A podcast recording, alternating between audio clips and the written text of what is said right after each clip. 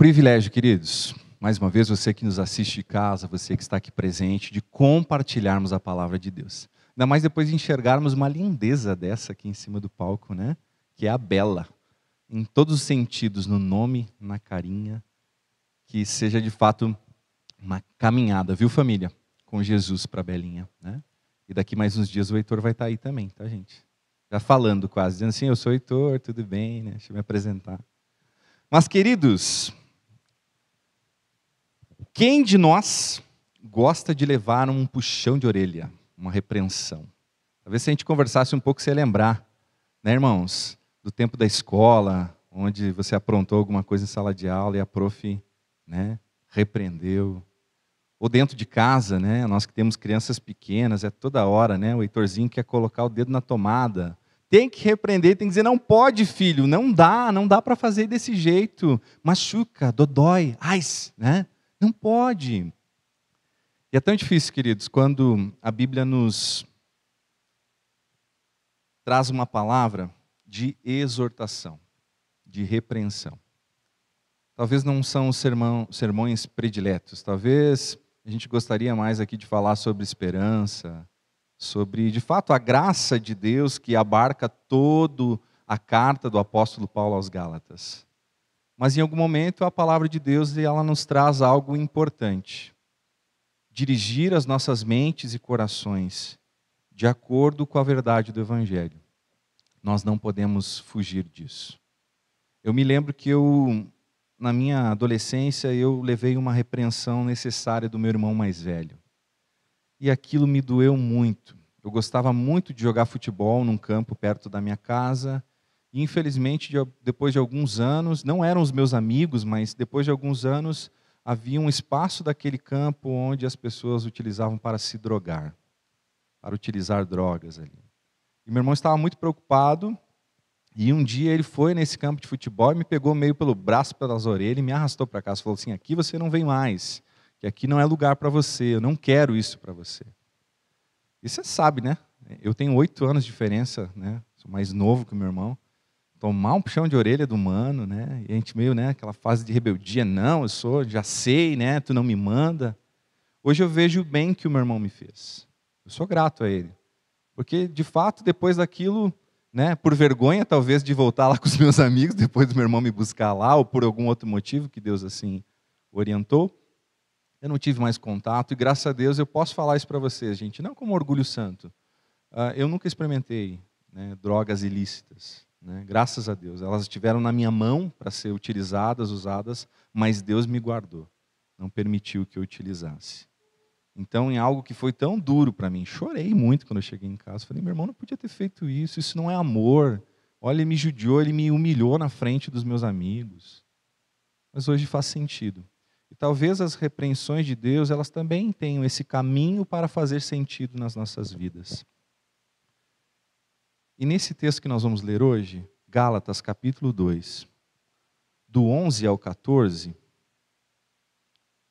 o cenário é a cidade de Antioquia, um centro cristão da época, depois de Jerusalém, depois da perseguição, as pessoas se espalharam, e Antioquia da Síria, que hoje é a atual Antáquia na Turquia, se tornou um, um dos maiores centros cristãos, né? inclusive dos envios das viagens missionárias do apóstolo Paulo, onde ele foi separado, enviava, retornava para essa cidade. Vai acontecer algo que talvez Pedro, Barnabé e outras pessoas não gostaram muito no momento, mas que foi necessário para reorientar a vida da igreja, para que a igreja não caísse num pecado, num erro, numa heresia numa hipocrisia, como diz o texto. E eu quero ler com vocês. Então, os personagens aqui são Paulo, Pedro, Barnabé e outras pessoas reunidas na cidade de Antioquia para um encontro da igreja e para, enfim, discutir algumas coisas que eram importantes. Gálatas 2, do 11 ao 14. Quando, porém, Pedro veio a Antioquia, enfrentei-o face a face por sua atitude condenável Pois antes de chegarem alguns da parte de Tiago, ele comia com os gentios. Quando, porém, eles chegaram, afastou-se e separou-se dos gentios, temendo os que eram da circuncisão. Os demais judeus também se uniram a ele nessa hipocrisia, de modo que até Barnabé se deixou levar. Quando vi que não estavam andando de acordo com a verdade do evangelho, declarei a Pedro, diante de todos: Você é judeu, mas vive como gentil e não como judeu. Portanto, como pode obrigar gentios a viverem como judeus? São esses quatro versículos. Quero sair aqui de antemão prevendo algo que está na Bíblia. Provérbios 13, do 11 ao 12. Vai dizer que a, nós somos repreendidos, disciplinados por Deus como um pai que necessita disciplinar os seus filhos. É necessário, também é prova de amor. A disciplina deve ser realizada em amor, a repreensão deve ser realizada em amor. Contudo, dentro dessa perspectiva de Paulo aqui, o que aconteceu? A verdade não pode ser acovardada por qualquer manifestação parecida com amor. Paulo precisou enfrentar face a face Pedro. E não era qualquer Zé Mané, não, meu irmão. Era Pedrão. Né? Caminhou três anos e meio com Jesus. É aquele que negou Jesus, mas também foi restaurado por Cristo onde Cristo chama para apacentar as suas ovelhas. Olha que interessante. Por isso vou chamar a mensagem dessa noite de a repreensão necessária. Mas quero sair aqui já na frente. Não quero que você escute essa mensagem pensando assim: ah, aquele irmão, aquela pessoa está andando em descaminhos, e é ele que eu vou exortar, e é ele que eu vou disciplinar. Porque a Bíblia fala que nós podemos fazer isso. E é Ele que eu vou repreender. Não. De forma nenhuma, nesse texto, nós não somos Paulo. Nesse texto, nós vamos ser os outros personagens. Você há de convir comigo que nós falhamos. Nós somos muito mais parecidos nesse texto com, com Pedro, com Barnabé e com aqueles que se deixaram levar por essa prática que não era necessária, do que com o apóstolo Paulo. Então, prepara o teu coração para receber essa mensagem nesse sentido.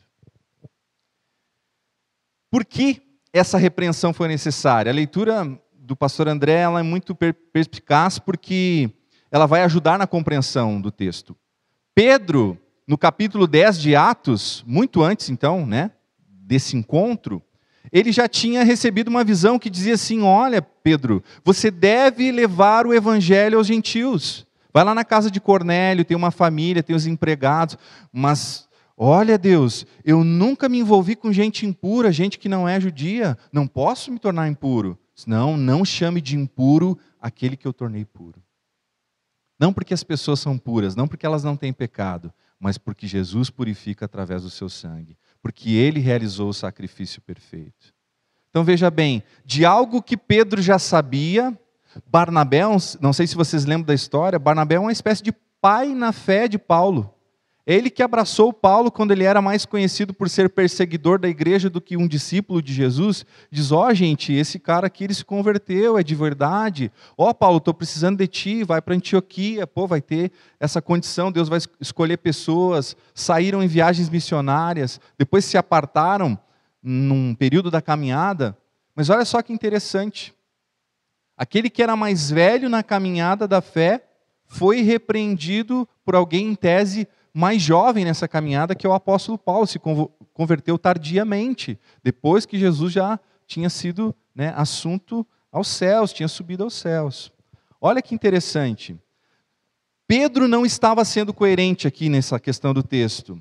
Durante algum tempo ele tinha tomado refeições com os irmãos não judeus, ele estava nessa cidade onde tinha não judeus estava lá comendo com eles, deixando de lado as leis e os costumes judaicos. Mais tarde, porém, pressionado talvez por essa comitiva enviada por Tiago, que os autores concordam que é o irmão de Jesus, presidente da igreja de Jerusalém, se existisse uma, uma igreja batista, seria a primeira igreja batista de Jerusalém, onde Tiago era o presidente, enviou pessoas lá e parece que Pedro ficou acuado, parece que ele ficou preocupado com a opinião, com a visão daqueles judeus, do que com a revelação bíblica que ele mesmo tinha recebido no capítulo 10 do livro de Atos.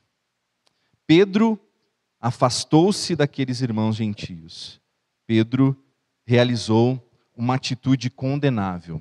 E dentro dessa ideia da repreensão necessária, eu quero que a gente pense na nossa atitude condenável. Talvez nossas atitudes condenáveis não tenham nada a ver com isso aqui que a Bíblia está dizendo. Não tem a ver com ser gentil, com ser uh, judeu, não tem a ver com ser uh, de origem germânica ou brasileira, mas tem a ver com algo que pesa muitas vezes no nosso coração, que é a, a essa atitude de separação da comunhão. Peraí, vamos abrir um parênteses. Cara, a gente está impedido de algumas formas de ter comunhão como nós gostaríamos.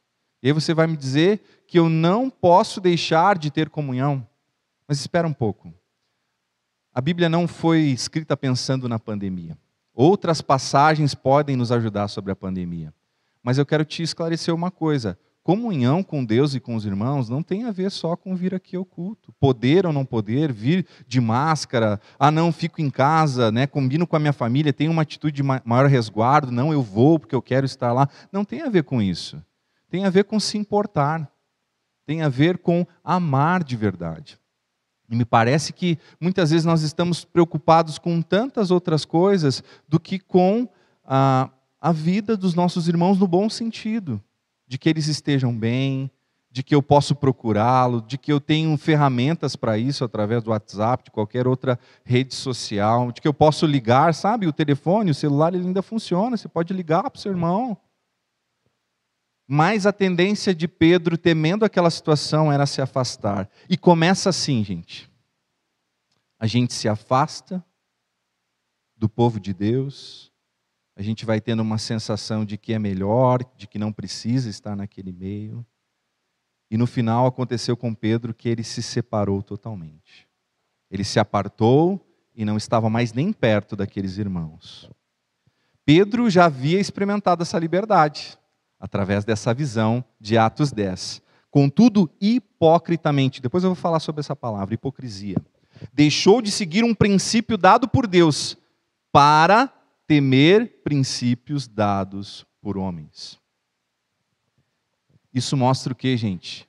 Que Pedro não era infalível, pelo menos em duas passagens, aqui e também na negação. Né? E aí tem gente pensando que Pedro é o primeiro papa, que não né, é infalível, que nunca errou. Isso é mentira. A Bíblia mostra. E é por isso que nós somos parecidos com Pedro. Porque nós também erramos. Nós também temos atitudes condenáveis, mas nós preferimos apontar a atitude do outro do que trabalhar na nossa vida aquilo que desagrada a Deus. Essa que é a grande verdade. Nós gastamos muito mais tempo procurando o pecado no outro do que olhando para dentro do nosso coração e deixando Jesus trabalhar. Imagine se Paulo nos encontrasse numa assembleia, semana que vem, aqui na Igreja Batista Emanuel, entrasse aqui. O que ele diria? Qual atitude condenável ele apontaria em nós? Com certeza ele encontraria algumas na minha vida, na vida dos irmãos também. Essa é a primeira coisa. Precisamos perceber se há em nós alguma atitude condenável. A segunda questão é que as pessoas, pela atitude condenável de Pedro, foram levadas junto com ele naquela hipocrisia. Hipocrisia. A sequência do texto nos conta isso, né? Inclusive, como disse para vocês, que até Barnabé, alguém que é, é, caminhou na fé com Paulo antes de Paulo né, se tornar aquele, esse cristão famoso que nós conhecemos, ele também foi levado a realizar essa atitude. Não apenas Pedro era culpado de hipocrisia, como um líder influente que era. E olha como é difícil, gente, quando um líder cai, quando um líder peca, quando um líder né, conhecido como Pedro, toma uma atitude que vai levar irmãos a errarem, a pecarem, a caírem no pecado. Ele era um líder, sim. Ele levou os demais judeus cristãos a agirem desse modo. Que até Barnabé, como eu disse, alguém que abraçou Paulo no início do seu ministério, também teve esse comportamento. A palavra hipocrisia vem da expressão grega hipócrisis, que significa fingir ou atuar. Relacione bem essas duas palavras: fingimento e atuação. Hipócrita é aquela pessoa que tem um comportamento contraditório, sabia? Significa exigir do outro aquilo que não oferece a ele. Ele exige do outro aquilo que ele não está. Isso me lembra muito os fariseus, que impunham fardos pesados sobre a vida das pessoas, mas, como diz a palavra, não queriam ajudar a carregar nem com um minguinho. E parece que Pedro estava voltando atrás de algo que ele já estava convicto, inclusive ensinando na própria palavra de Deus. Significa exigir do outro aquilo que ele não, no caso aqui, né, da hipocrisia. Por exemplo, eu exijo respeito, mas não quero respeitar. Eu exijo lealdade, mas não quero ser leal. Eu exijo consideração, mas eu não considero ninguém. Essa atitude mostra que o indivíduo se coloca como superior, acima de todas as regras, e que se sente no direito de querer ser respeitado sem respeitar. Quem consegue uma aguinha para mim, por favor, lá um copinho? A Almeida Revista Atualizada, que é uma outra tradução, ela traz, em vez de a expressão hipocrisia, traz a expressão dissimulação. E o que é dissimulação? Também é a mesma coisa. É fingimento, é o, é o disfarce das reais intenções ou propósito. Eu queria trazer uma aplicação para os irmãos e para aqueles que nos assistem também. A hipocrisia nem sempre carrega uma grande heresia. Heresia é um grande erro teológico. Uh, posso dar aqui alguns exemplos. Tá? E vou pegar aqui um pensamento importante. Depois, se tem alguém que é espírita, pode conversar comigo, não tem problema. Por exemplo, o espiritismo vai trabalhar com pelo menos um tripé: reencarnação, salvação pelas obras e uh, conversar, uh, contato com os mortos. A Bíblia fala não sobre reencarnação, fala sobre ressurreição. A Bíblia não fala sobre salvação pelas obras, fala sobre salvação pela graça, mediante a fé. E a Bíblia condena qualquer tentativa de conversar com os mortos, porque é doutrina de demônios, não está falando com a pessoa que faleceu, está falando com qualquer outra voz que não dela. Então você veja que nem sempre uma hipocrisia está ligada a uma grande heresia como essas três que eu citei aqui. Mas ela pode estar ligada a algo menor. Mas ela tem sempre uma suposição de que de alguma forma nós somos melhores do que os outros. Eu espero que não, tá, gente? Mas imagine que no passado dessa igreja, ou qualquer outra igreja de origem germânica, nós colocássemos para fora os brasileiros e os negros. Não permitíssemos que eles fossem uh, membros, irmãos, ou os considerássemos aqui, ó, como diz um teólogo, cristãos de segunda categoria. Eu espero que não essa seja algo hipotético que nunca tenha acontecido aqui nessa igreja. Mas se aconteceu no passado, queridos, se vocês sabem sobre isso, é tempo de pedir perdão. É tempo de ajustar isso. Porque é mais ou menos o que Pedro, né, estava fazendo ali com seus irmãos que não eram judeus. E o terceiro e último ponto fala sobre andar em desacordo com a verdade. Olha só, nós aprendemos aqui dentro dessa ideia da repreensão necessária sobre qual é a nossa atitude condenável, que nós podemos ser sim levados pela hipocrisia e que nós podemos então estar andando em desacordo com a verdade. Para Paulo, essas pessoas todas que se juntaram a Pedro e Barnabé nessa hipocrisia, eles não estavam agindo de acordo com a verdade do evangelho. É óbvio que não. Ele questionou Pedro de maneira enfática, diante de todos. E eu já li a frase ali, né, o, o verso 14. Você é judeu, mas não vive como, mas vive como um gentil e não como um judeu. Portanto, como pode obrigar os gentios a viverem como judeus? Sabe que outra forma nós podemos fazer essa pergunta?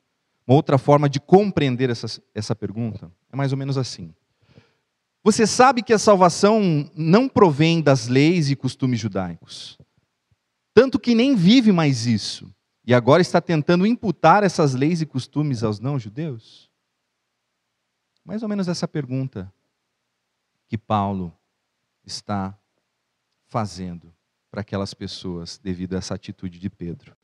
O pecado de Pedro ele se torna público e estava estabelecendo um mau exemplo para a igreja. Pedro não estava de acordo com a verdade do Evangelho e é confrontado na presença de toda a Assembleia por sua falsa doutrina, juntamente com os demais presentes que aderiram a esse comportamento. Eu quero só deixar bem claro uma questão. A Bíblia também nos ensina um outro caminho. Que quando eu tenho um problema com alguém, algum pecado que eu preciso resolver, tanto na questão de mostrar que a pessoa pecou daquela forma, ou na necessidade de ajustar, pedir perdão, o Senhor Jesus nos ensina em Mateus 18, do 15 ao 20, que o caminho primeiro é um contato privado. Depois você vai levar mais uma testemunha, se a pessoa não aceitar falar sobre aquilo, depois pode trazer então para a igreja.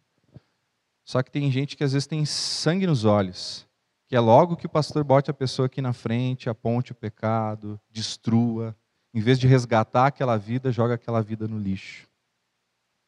Então aprendo algo com Jesus, mas que quando for um grande erro doutrinário, quando algo que escapa, por exemplo, ao evangelho, poxa, é mentira, é errado, é preciso fazer isso publicamente. Né? Eu espero nunca precisar passar por essa situação. Mas deixa eu repartir algo com vocês. Desde que eu estou aqui em Panambi, eu já fui repreendido por irmãos diferentes da igreja em três oportunidades diferentes. Numa delas eu desconsidero um pouco, né? entendo o coração da pessoa, mas não era bem aquilo que ela entendeu. Em outras duas questões, eu aceitei a repreensão. Percebi de fato que eu estava equivocado. Inclusive, numa dessas situações, eu conversei com o irmão e disse: Olha, irmão, eu estou eh, fraco espiritualmente. Eu estou com muita dificuldade de orar. Eu estou fugindo do encontro com Jesus através da Bíblia. Eu estou ligando o piloto automático e eu preciso de ajuda. Esse irmão me disse assim: É, pastor, a gente percebe quando os nossos líderes não estão conectados com Deus. Isso passa para a igreja, vê que aquilo não é verdade, isso é hipocrisia. Quando nós pedimos para que os irmãos vivam uma vida na presença de Jesus, mas talvez nós, líderes da igreja, ou talvez você é líder no seu trabalho, você não realiza isso. Eu não quero mais andar em desacordo com a verdade. Eu não gosto de ser repreendido como nenhum dos irmãos deve gostar, mas foi necessário. Em dois desses três casos, essa repreensão na minha vida foi necessária. Ela fez diferença. Eu a aceitei. Eu abracei esses irmãos. Eu entendi que era importante, que era verdade. Quando andamos em desacordo com a verdade, às vezes não é apenas uma pessoa que é atingida, mas toda a congregação pode vir a sofrer com a nossa atitude condenável e hipócrita. A nossa vida aponta para uma reta doutrina ou para a tentativa, talvez, de fingimento, de simulação de um evangelho que lá no fundo nem queremos mais praticar. O que a nossa vida aponta? Isso é importante nós lembrarmos no final dessa mensagem. Eu não quero que, seja, que nós venhamos para a igreja ou façamos parte de uma comunidade pensando nisso, em fingirmos ser um cristão, em dissimularmos o evangelho, mas o que está no fundo do nosso coração. Queridos, eu quero levantar aqui uma questão, mas entenda bem, eu preciso contextualizar. Se você entende que hoje você precisa ficar em casa e se cuidar com a sua família, eu entendo e respeito. Se você entende que hoje você pode vir até o templo, aqui até o salão social e cultuar junto conosco. Amém, por isso eu também entendo. Mas, queridos, quando eu olho para essa atitude de Pedro e Barnabé, que se afastaram, se apartaram, eu penso nos mais de 500 membros nessa igreja, onde muitos há muitos anos não têm um sequer contato com a gente. Onde estão esses queridos? Fomos nós que falhamos com eles, é eles que, que se apartaram de nós, eu não sei. Mas é muito triste. Tem gente que eu nem imagino quem é. Gente que foi embora e segue arrolado como membro. Procura uma outra comunidade, vai congregar lá. É muito triste, gente. A gente tem um número no papel e, e, a gente não sabe quem são as pessoas. Por isso que eu oro pela vida de outro pastor, para que nós possamos conhecer, ir atrás. Ajudem a gente. E você que está fazendo beijo em casa, mimimi, por favor, esperando um contatinho, procura, te ajusta com Deus. Nós não podemos ser assim quando nós nos apartamos da comunhão nesse sentido de querer fazer parte da igreja do Senhor Jesus, nós estamos pecando. Entendam o contexto, queridos. Eu não estou culpando quem não está aqui hoje por causa da pandemia. Não é isso. Faz muitos anos. É muito triste isso. Sabe, parece que é, é um favor participar de uma comunidade. Ou não, ah, lá tem pecadores, hipócrita é você, porque você é pecador também e não quer se ajuntar com aqueles que são. Jesus disse que não veio para os que são sãos, mas para os que são doentes. Para esses ele é médico e restaura. Você não quer fazer parte dos restaurados? Você se acha melhor? Eu não sou melhor. Eu erro. Eu peco. Mas estou aqui com o coração quebrantado, irmãos, querendo que nós tenhamos uma experiência nova com Jesus. Eu não preciso que o meu parente fique doente ou que aconteça um luto na igreja para retornar para os braços de Jesus. Eu posso fazer isso, não necessitando dessas questões. Lembre de uma coisa: nesse texto nós não somos Paulo, nesse texto nós somos Barnabé, Pedro e os outros. A Bíblia fala nessa conclusão sobre submissão mútua, onde eu posso sim chamar a atenção do meu irmão para algo errado que ele está vivendo, mas tenho que aprender também a receber isso. Quando alguém vier falar com você, ah, pastor me procurou, o irmão falou, cara, recebe isso com amor. E quem faz, faz isso com amor. Quero terminar com Provérbios 10, 17. Quem acolhe a disciplina ou a repreensão, mostra o caminho da vida. Mas quem ignora a repreensão, desencaminha os outros. Vou repetir, Provérbios 10, 17. Quem acolhe a disciplina, mostra o caminho da vida. Você mostra humildade, querido. Você mostra que é possível mudar. Mas quem ignora a repreensão, desencaminha os outros. Pedro, Barnabé, essas outras pessoas estavam desencaminhando algo que é crucial no livro de Gálatas em toda a Bíblia. Deus chama todas as pessoas, não somente um povo, não somente uma tribo, não somente os alemães, não somente os polacos, não somente os brasileiros. Ele chama todos. E eu quero que você faça parte desse chamado.